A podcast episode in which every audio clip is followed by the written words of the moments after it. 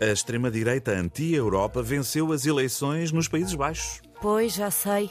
Mas parece que nas grandes cidades, como Amsterdão, ganharam os moderados. Há uma grande diferença entre o eleitorado urbano e o eleitorado rural. Sim, nos Estados Unidos já vimos isso. Os eleitores rurais tendem a exercer um voto de protesto por se sentirem esquecidos pelos centros de decisão das grandes cidades. E como poderá dar-se a volta? Só vejo duas hipóteses: ou proíbem os eleitores rurais de votar, ou então não se esqueçam deles.